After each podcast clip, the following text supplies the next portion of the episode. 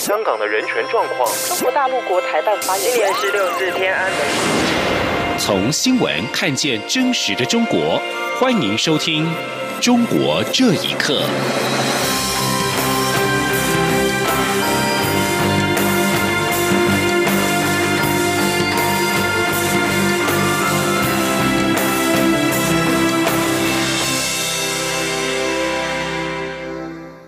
听众朋友们，晚安，欢迎收听《中国这一刻》，我是李自立。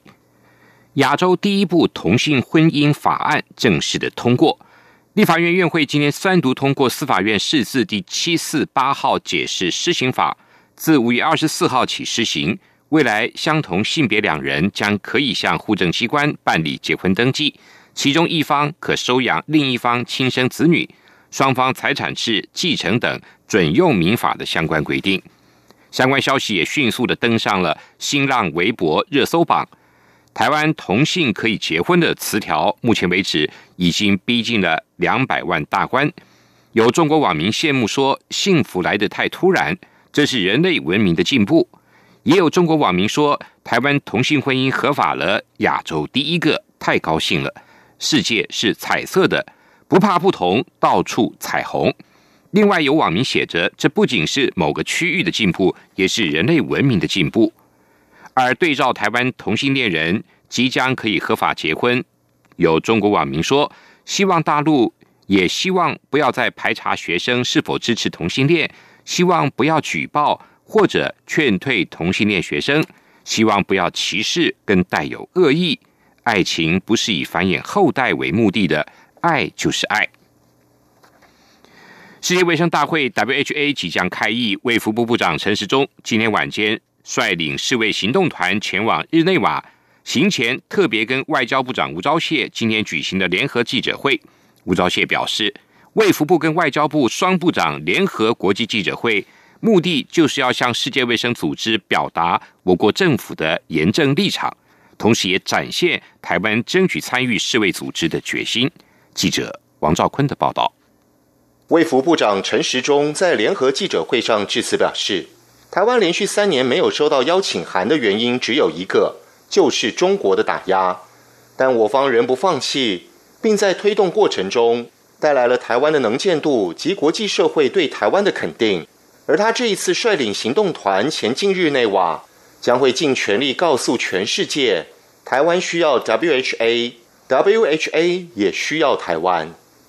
外交部长吴钊燮致辞表示，中国政府一再以一中原则及曲解联合国大会第二七五八号决议案，误导国际社会，声称中国可以代表台湾。但事实上，二七五八号决议案只是驱逐蒋介石的代表，完全未处理台湾议题。因此，吴钊燮强调，台湾就是台湾，台湾是一个骄傲的民主国家，台湾主权属于台湾人民。只有台湾民选政府能够代表台湾人民参与世卫组织活动。吴钊燮指出，中国政府向国际社会宣称台湾人民的健康议题已获妥善照顾，但事实上，中国政府对台湾没有施行过一天管辖权。而且，自二零零九年至二零一八年期间，我国一位专家共计向世界卫生组织申请参加一百六十五场技术性会议。却因中国阻挠，我方只获邀出席四十九场，被拒比例高达百分之七十。关于今年世卫大会一场内的推动工作，吴钊燮回应媒体询问时表示，友邦将会提案支持台湾参与，而且包括二对二辩论在内，我方没有排除任何方法。他说：“那现在也在跟啊友邦以及啊这些理念相近国家在讨论当中。那任何的方案我们都不排除。至于我方是否向世卫组织提出抗议一事，陈时中回应指出，抗议是一定要的，但届时会依据现况再决定我方抗议的强度与方法。”吴钊燮表示：“中国政府越是打压，国际社会就越支持台湾。”今年推动参与世界卫生大会，台湾获得空前的国际支持。除友邦外，美、日、英、法、德、澳、加等国及欧盟的行政部门表达支持。欧洲议会、意大利、捷克、波罗的海三国厄瓜多、智利、阿根廷、墨西哥等多国国会议员也都站出来力挺。吴钊燮认为，国际社会的具体行动，证明了中国有关台湾无法参与世界卫生大会，是世界卫生大会集体决定的说法，根本是错误的言论。中央广播电台记者王兆坤台北采访报道。美国以威胁国家资讯安全为由，再对中国公司开闸，针对华为以及七十家附属事业列入了出口管制清单，并在今天正式生效。学者认为，美国做出对华为的管制措施是基于安全考量，而且非常必要。川普的行政命令也渴望对德国等欧盟国家有所启发。请听以下报道。美国总统川普签署行政命令，授权商务部阻止威胁国家安全的资讯科技交易，并且将中国的华为以及他七十家子公司列入出口管制名单。这也代表着美国公司不能够对华为公司销售产品或者是转移技术。根据中国财新网的报道，华为产品有将近三分之一的零件来自美国。一旦美国严格的执行出口管制，将会对华为以及相关的产业链产生长远而且重大的影响。自由亚洲电台报道，旅居德国的学者席海明表示，美国政府对华为的管制决定是基于安全考量，而且非常必要。他说：“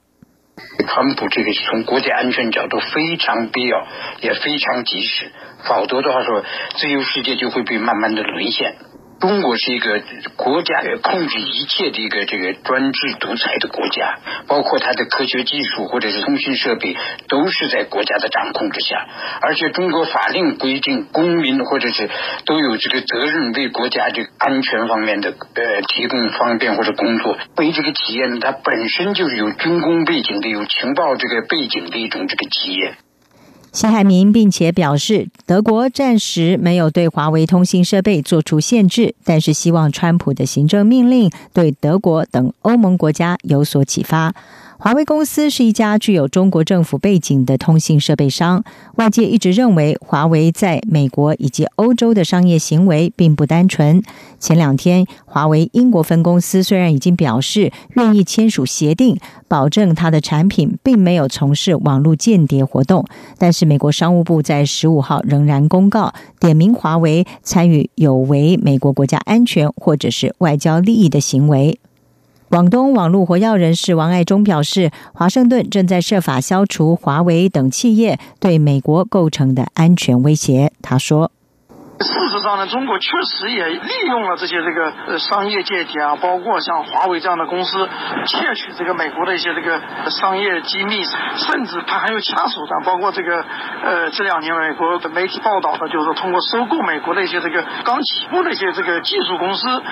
美国一些科技公司的员工去获得这个美国的一些这个商业技术。所以在这种大背景下，美国的限制这个与华为的这种这个合作，我认为也是一个很很理所当然。考量。另外，网络评论人士潘毅则表示，美国政府可能已经掌握华为更多的证据，只是目前没有完全公布。以上新闻由央广整理报道。美洲贸易战仍未平息，中国经济下滑的速度加快，部分企业关闭，失业人口增加，物价上涨，民众纷纷表示，日用品价格已经比去年同期上升了一成左右，也让民众的消费意愿出现了下降的趋势。学者示警，中国经济正处于崩溃的边缘。如果不妥善解决美中贸易争端，后果难料。请听以下报道：在美中贸易战火延烧之下，中国国家统计局十五号公布的最新经济资料显示，消费者和工厂活动都在放缓。今年四月消费品零售总额比三月下降了一点五个百分点，而四月份的消费增速是两千零三年五月以来最低的。成都维权人士陈云飞向自由亚洲电台表示，最近六个月，当地鸡蛋价格上涨了两成以上，其他的物品价格也都在涨。根据北京商报十五号的报道，部分水果价格甚至翻了两三倍之多，其中草莓由去年同期的平均每斤七点五元涨到九点五元，涨幅达百分之二十七；富士苹果由去年的每斤一点六五元涨到今年的四点五元以上。广州居民黄平表示，除了民众消费品价格上升，连到医院检查的收费也提高了。他说。大环境变化的很快，尤其是最近两年，我觉得好像更疯狂了。以前感冒咳嗽去做一个 X 光胸片拍片，只是几十块钱吧，三四十、四五十。然后扎个手指感冒，呃，验个血，也就十来二十块钱吧。哎呦，我天呐，上两个月去医院做这两项，两百块钱。然后说检查费要自费，说居民医保不包检查费。随着美中贸易战的升温，也让外界质疑中国当局能否长期应对经济下滑的压力。经济分析师预测，贸易战如果持续，下半年会进一步打击中国的汇率和股市，进而波及民营企业，甚至造成上千万人失业。河北政治学者胡静认为，中国的经济正处于崩溃边缘，如果不妥善解决美中贸易争端，后果难料。他说。这美国这一次贸易战的因素太强大，因为它直接威胁到中共安身立命的，就是改革开放的成果，实际上就是一点经济的成果。搭上 WTO 的快车，把所有的外汇都集中在他们的手里，农民工都是一一块一块美金挣来的，都掌控在国家手里。一旦贸易战使中摧毁了中国经济，到中层一破产，那简直是没办法了。经济咨询机构凯投宏观分析，贸易战对美国经济的影响相对较小，出口在美国 GDP 的占比为百分之十二，其中对中国的出口在美国 GDP 当中的占比还不到百分之一，而多项指标也都显示中国经济的前景堪忧。央广新闻整理报道。为纪念一九八九年的六次事件三十周年，美国人权组织公民力量近日在美国首都华盛顿举行了新书发表会，向外界推介两本有关六四的新书，包括陈小雅的《八九民运史》。学者严家琪表示，这本书是陈小雅三十年生命的结晶。他强调，要对恢复历史真相有信念。请听以下报道。这两本有关六四的新书，包括陈小雅的历史研究巨著《十卷本八九民运史》，以及六四幸存者曹旭云的自传体长篇小说《艾尔镇书生》。陈小雅原为中国社科院政治学所副研究员，他历经了三十年，忍受各种的打压，完成这部一百三十万字的《八九民运史》。这本书对八九民运的历史进行了完整的还原。陈小雅因为中国当局的阻挠，无法亲临现场。他在给发新书发表会的视频当中，给六四事件做了定义。他说：“他是执政党在无力处理八九民运造成的社会危机、权力危机的情况下，动用军队平息事态，造成了严重伤亡的一次悲惨事件。”而中国社科院政治学所原所长严家琪亲临现场表示，这本书是陈小雅三十年生命的结晶，但他也强调要对恢复历史的真相有信念。他说：“历史真相存在的，它的全貌的揭露是指日可待的。今天尽管三十年了，我想也是指日可待。不要几年，呃，不要几年，这个事情要翻过来，就是恢复天安门事件这个历史的真相。”另外，曹旭云在八九民运当中曾经担任天安门广场外省援京团的团长。他在前往北京前，曾经是乡镇中学的教师。曹旭云在《艾尔镇书生》一书当中，以小说的方式书写了他们那一代人的心路历程跟情感。曹旭云在发布会上表示：“三十年过去了，这沉重的一页还没有翻开。这沉重的一页的主题是什么呢？就是我们需要拥抱文明，不能够成为文明社会的乞丐。”普林斯顿中国学社执行主席陈奎德盛赞这本书的意义。六四之后的三十年，曹旭云大多的时间都在中国，他对中国的现实的判断是动荡、堕落跟沉沦，至今仍对中国前景感到担忧。央广新闻整理报道。以上中国这一刻，谢谢您的收听，这里是中央广播电台台湾之音。